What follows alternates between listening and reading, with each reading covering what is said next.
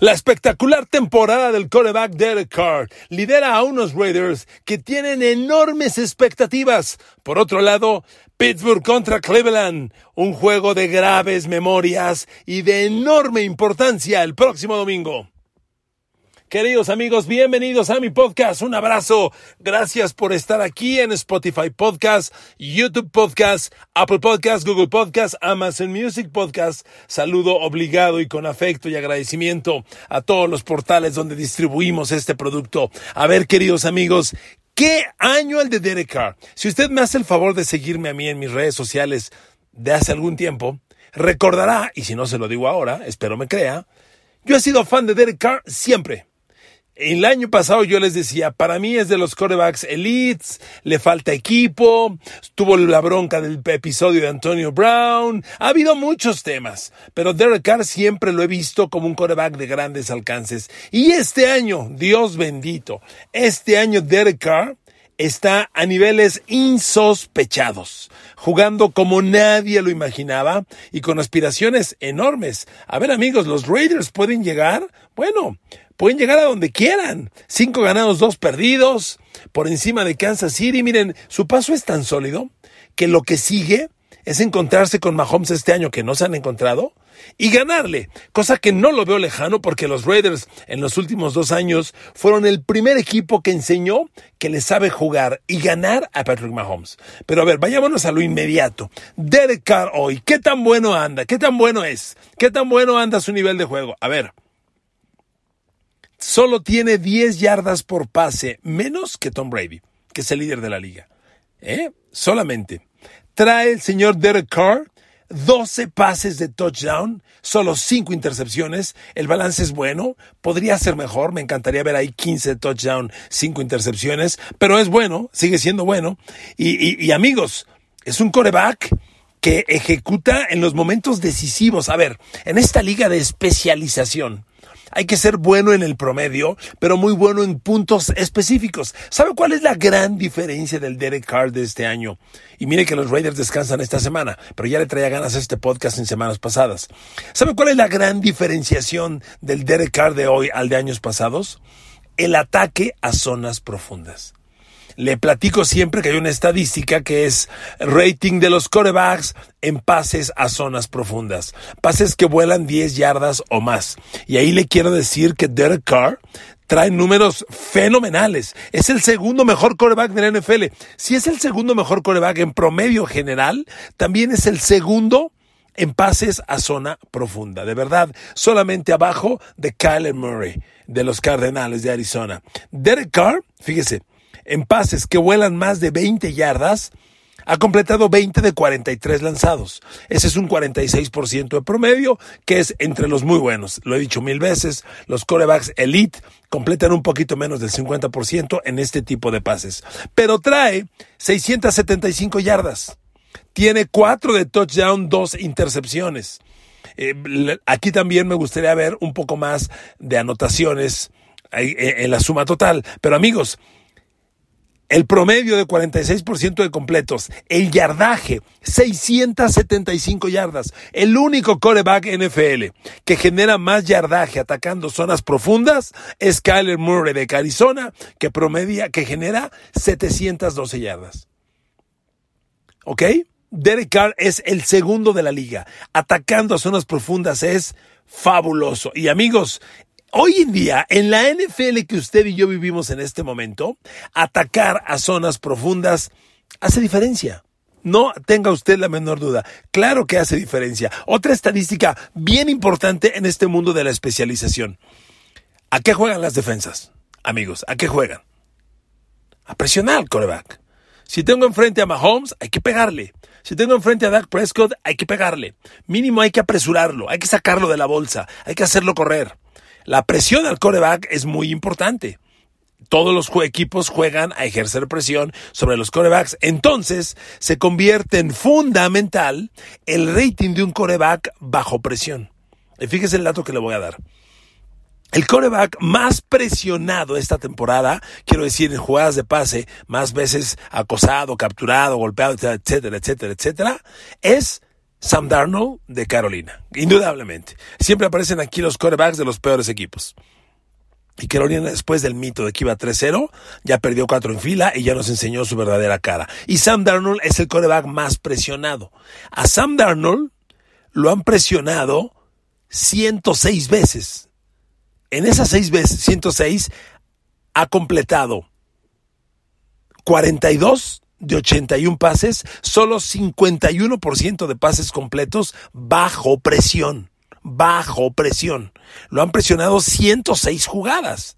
Empatado con Jalen Hurts de Filadelfia, que tiene 106. Patrick Mahomes, fíjese nada más, qué evidencia de lo mal que anda la línea ofensiva de Kansas City. Patrick Mahomes, el tercer coreback de la NFL más presionado en jugadas de pase. Pero el quinto es Lamar Jackson, el, el, el perdón, Patrick Mahomes es el tercero. El peor Darnold, el segundo Hurts, el tercero Mahomes, el cuarto Lamar Jackson, que lo han presionado 102 veces, a Jared Goff de Detroit 101 y a Derek Carr de los Raiders 98 veces. Es el sexto coreback más presionado.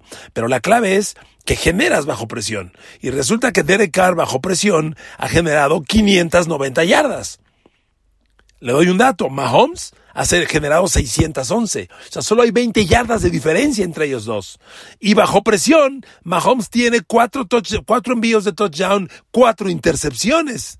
Derek Carr, mismos números, cuatro de anotación, cuatro intercepciones. Entonces, amigos, es un coreback al que la línea ofensiva no le ayuda, porque bueno, a ver, le doy un ejemplo. Tom Brady. Ya le dije que a Sam Darnold lo han presionado 106 veces. A Mahomes 104 y a Jared Golf, es el, perdón, y a Derek Carr es el sexto más presionado. Lo han apresurado 98 veces. A Tom Brady, 71. No me chifles. Hay 35 de diferencia. Es un mundo. Un mundo de los quarterbacks mejor protegidos. Y espéreme, Dak Prescott de Dallas solo 66 este Ben Roethlisberger de Pittsburgh con todas las broncas que se asumen en su línea ofensiva, solo 55 veces. Luego vienen otros con menos, pero no han jugado la titularidad de todos los juegos. Pero amigos, ¿se da cuenta? Un Derek Carr sumamente acosado y sin embargo responde con buenos números. Y, cuando analizas al Derek Carr, a ver, ¿por qué Derek Carr entrega estos números? Reparte muy bien su juego. Derek Carr no tiene un Davante Adams como Aaron Rodgers, no, no tiene un jugador al que tú digas, depende de este, es este, no, reparte muy bien las cosas. Mire, cuando Derek Carr le lanza a Hunter Renfro, completa el 79% de los pases. Pero con Henry Rock, el 68%. 10% menos. Con Brian Edwards, el 62. Con Darren Waller, el 63. Son los, los receptores primarios de, de, de Derek Carr porcentajes de completos muy semejantes. Yardaje generado. A ver, con Hunter Renfro, que suelen ser zonas más cortas, 399 yardas. Con Henry Rocks, que siempre son las zonas profundas, 469 yardas. A pesar de todo, la diferencia de yardaje generado con Hunter Renfro y con Henry Rocks son 70 yardas. No es tanto. Y a Hunter Renfro le ha entregado dos de touchdown, dos a Henry Rocks, dos a Darren Waller, dos a Foster Moreau reparte muy bien su juego, Derek Carr. Pero miren, la madre de todas las estadísticas de un coreback, y lo he platicado con usted muchas veces, queridos amigos, en este juego, queridos y queridas, la clave de este jueguito que nos enloquece cada jueves, domingo y lunes, la clave es la tercera oportunidad. ¿De qué juegas? ¿Eres defensivo? Órale pues ¿cómo andas en tercer down? Porque si eres bueno en tercer down, entonces paras al rival, recuperas el balón y se lo das a tu ofensiva, que es la clave, porque hay que anotar puntos. Y quien básicamente anota es la ofensiva. La defensa anota, pero muy poco. Entonces, una defensa es tan buena como buena sea parando el tercer down. Inverso a la ofensiva. Una ofensiva es tan buena como buena, buena sea convirtiendo el tercer down. Si tú tienes tercer down y ocho y conviertes, mueves las cadenas, para que no extrañen mi frase, mueves las cadenas y viene otro primero y diez. Y entonces conviertes tercer down y mueves las cadenas y así avanzas hasta llegar al, al y el touchdown. Tan bueno como seas en tercer down, como eficiente será tu equipo. Y por tal razón hay que evaluar a los corebacks en tercer down. Miren, le pongo un ejemplo. Vimos el, el jueves, anteayer, bueno, hace unos días, no sé cuándo está escuchando este podcast, perder el invicto a Kyler Murray de Arizona. Bueno, déjeme darle un dato. Kyler Murray de Arizona es de los peores corebacks en tercer down. Completa solo el 55% de sus pases, que son 75 de 135 lanzados. Muy malo en tercer down. Baker Mayfield de Cleveland, el 55% completa. Este, mm, Lamar Jackson, el 60%. No está tan mal, pero, pero no es el ideal. El coreback con mayor yardaje en tercer down y con mejor porcentaje en el mismo, bueno, mentira, con mayor yardaje es Aaron Rodgers. Aaron Rodgers en tercer down completa el 63% de los pases, casi el 64, el 64%. Son 86 pases completos de 135 lanzados, 1328 yardas por aire. Aaron Rodgers, el 1. Ajá, el 2, Derek Carr. ¿Se da cuenta lo equilibrado de los números de Derek Carr? Derek Carr genera 1251 yardas por aire en tercer down. Esto es 70 menos que Aaron Rodgers, que es el líder en yardas. Y en porcentaje de completos, Derek Carr está décimas arriba de Aaron Rodgers. Aaron Rodgers completa el 63.9 de tercer down y Derek Carr el 64%. Solo superan a Derek Carr en porcentaje, porcentaje de tercer down completo. Um, fíjese, Teddy Bridgewater el 66, Josh Allen el 67. Ahí está. Josh Allen el 67 es el líder de la liga. Amigos, esta estadística es fundamental. Tercer down, qué tan bueno eres en tercer down. Y resulta que ahí está la clave. Y déjame decirle otra cosa de los dos envíos de touchdown que tiene Derek Carr, que le repito, pues no son suficientes, me gustaría ver más, me gustaría ver mínimo 15, pero de los 12 que tiene, 9 han sido en pases de tercer down. No, la temporada de este amigo está bárbara. Los Raiders no juegan esta semana. La siguiente van contra los Giants que cada semana están peleando mejor, ¿eh? Giants, Giants es de los malos equipos que poco a poco empieza a competir mejor. Hay que hacerlo notar. Eh, es un partido importante, pero después a Derek Carr y los Raiders le viene Patrick Mahomes y Justin Herbert y de Chargers. Y ahí te quiero ver. Pero amigos, con una temporada como la, la que les acabo de relatar, Derek Carr está para competir por el MVP, pero sobre todo para meter a los Raiders en playoffs y tratar de trascender en playoffs. Es increíble cómo la renuncia súbita de Joe Gruden mm, mejoró la, mejoró la química interna del equipo.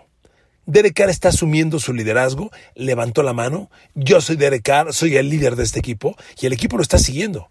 Y ahora los Raiders son una máquina ofensiva, no quiero decir imparable, pero espectacular, ¿eh?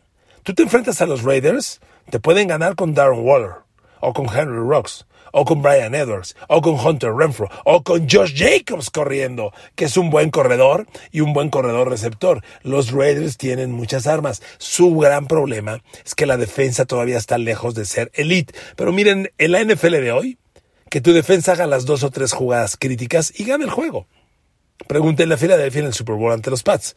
Eso puede ocurrir. Entonces, y con un tipo como Max Crosby, que sigue siendo el líder de la liga en presiones a coreback, estos Raiders, yo los conocí cuando la frase commitment to excellence, comprometidos con la excelencia.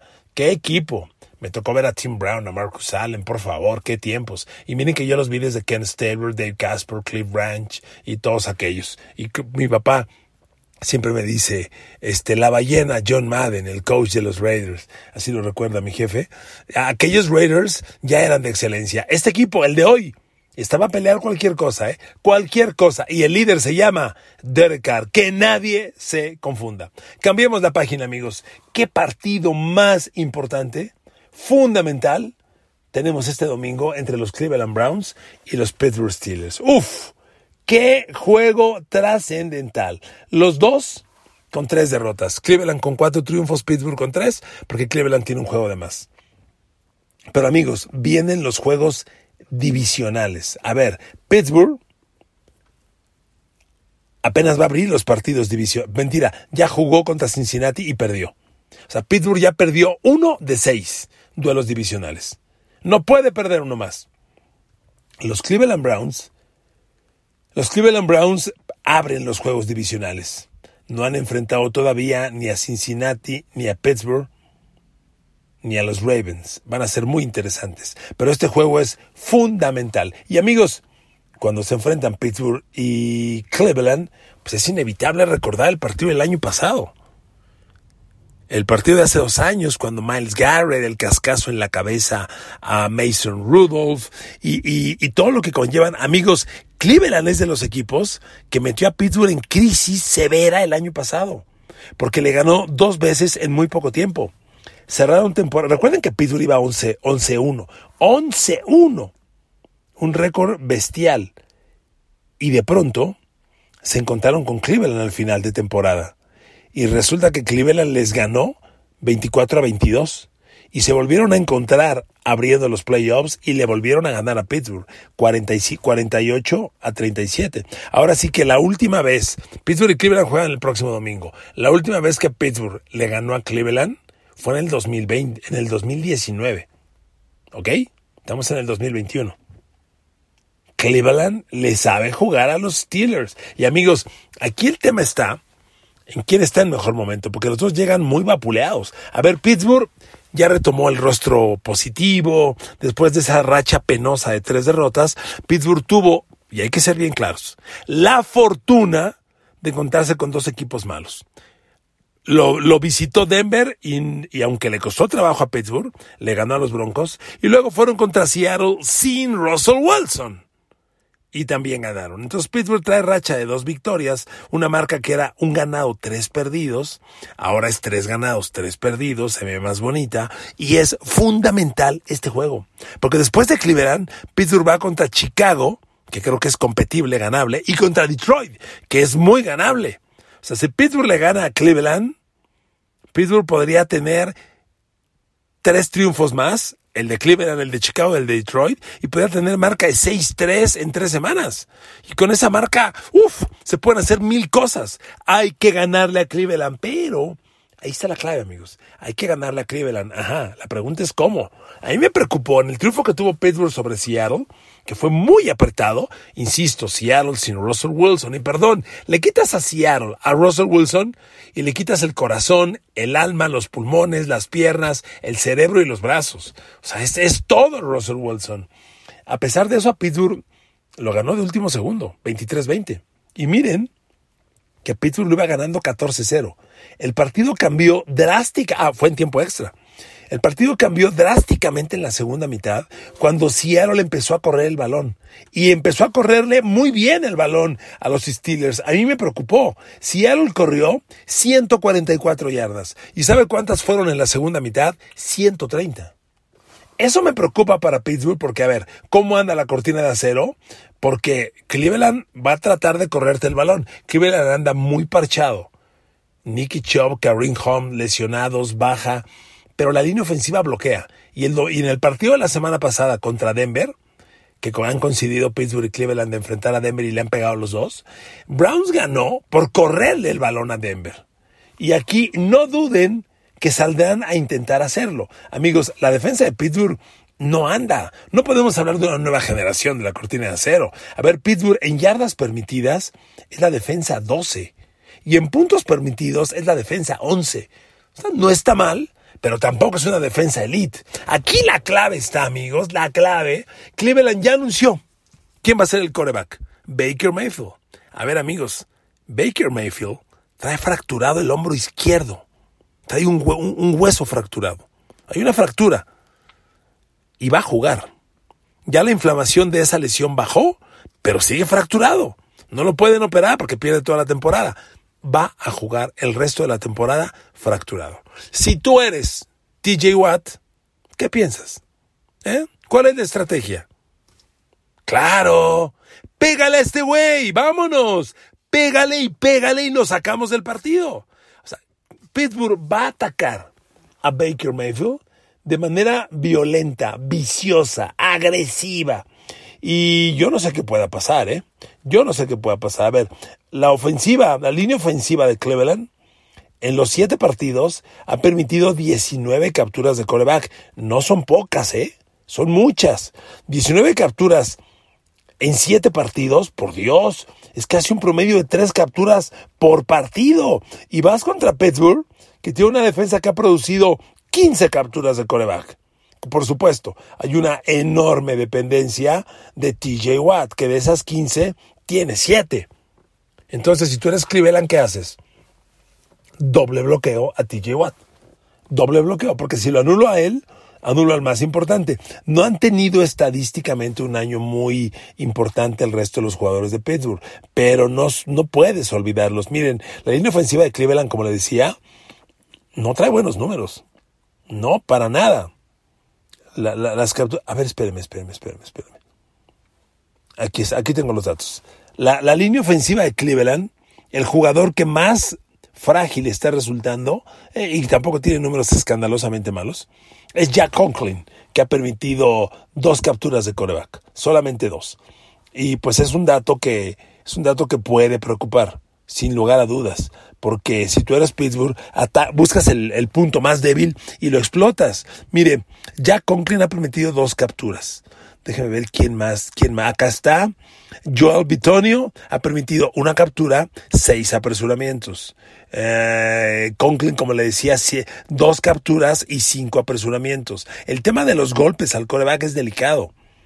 Jedrick Wills, el hombre que le cuida la espalda a Baker Mayfield, ha permitido cero capturas, pero dos golpes y diez apresuramientos. Y entonces te vas del lado de Pittsburgh y ahí está TJ Watt. Y TJ Watt es la clave, amigos. Pero miren, no descarten al resto de esta talentosa defensa. Si bien TJ Watt tiene esas siete capturas inigualables, déjeme darle un dato. Cameron Hayward ha generado 22 presiones totales al coreback. 22 mientras que TJ Watt ha generado 18. Es decir, sin tener las capturas que tiene TJ Watt, TJ Watt tiene 6, le dije siete, ¿verdad? Perdóname, tiene, siete, tiene seis. TJ Watt tiene seis capturas, cinco golpes, siete apresuramientos, 18 presiones totales. Y Cameron Hayward tiene dos capturas, un golpe, 19 apresuramientos. Entonces Cameron Hayward genera mucha inestabilidad en los coreback rivales. Y ahí está. Y por supuesto Melvin Ingram, que ha resultado muy bueno, aunque me llegaban rumores de que quiere salir del equipo. Melvin Ingram ha jugado muy bien en Pittsburgh y se debe quedar. Amigos, está bien claro. Pégale a Baker Mayfield. Pégale a Baker Mayfield. Presiona, carga, dispara. Y si le pegas, lo puedes sacar del partido. Amigos, no habrá cascazo de Miles Garrett a Mason Rudolph, pero es un partido de enorme relevancia. Eh, Pittsburgh pretendería correr el balón, sería ideal. Najee Harris ha mejorado sus números, pero no nos aloquemos. Pittsburgh en general mejoró sus números porque enfrentó a dos equipos mediocres. Denver y Seattle sin Russell Wilson es un equipo mediocre y lo enfrentó. Ahora va un Cleveland que sin ser todavía elite es un equipo poderoso y sobre todo factor rival divisional se conocen perfectamente y las diferencias se reducen sumamente. Por eso le di el dato. El año pasado Cleveland le ganó dos veces seguidas a Pittsburgh. Seguidas. Último de temporada regular y primero de playoff. Cleveland le sabe jugar a Pittsburgh. Y este juego es fundamental, porque ya lo he dicho varias veces, para Steelers, la temporada empieza en la segunda mitad del calendario, ¿eh? no, no se confundan. La segunda mitad del calendario es la temporada de Pittsburgh, porque ahorita viene Cleveland y ya le mencionaba, Chicago y Detroit son rivales inmediatos, ok. Pero después, agárrese. A partir del 21 de noviembre, consecutivamente, Chargers y Justin Herbert, luego Joe Burrow y Cincinnati, luego Lamar Jackson y Baltimore, luego Kirk Cousins y Minnesota, luego Titans y Derrick Henry, luego Patrick Mahomes, Kansas City, seguido de Cleveland otra vez, seguido otra vez de Lamar Jackson. La segunda mitad del calendario está muy brava. Y Pittsburgh tiene que llegar 6-3 para tener un colchón y aspirar a competir y meterse a playoffs. Si Pittsburgh no llega a 6-3, si llega a 5-4 o si llega a 4-5, Pittsburgh no va a ser playoffs. No va a ser playoffs. Por eso, estos tres duelos de las próximas semanas son esenciales. Gracias por escucharme, queridos amigos. Los quiero, las quiero mucho. Abrazos y besos para todos. Nos escuchamos el próximo lunes.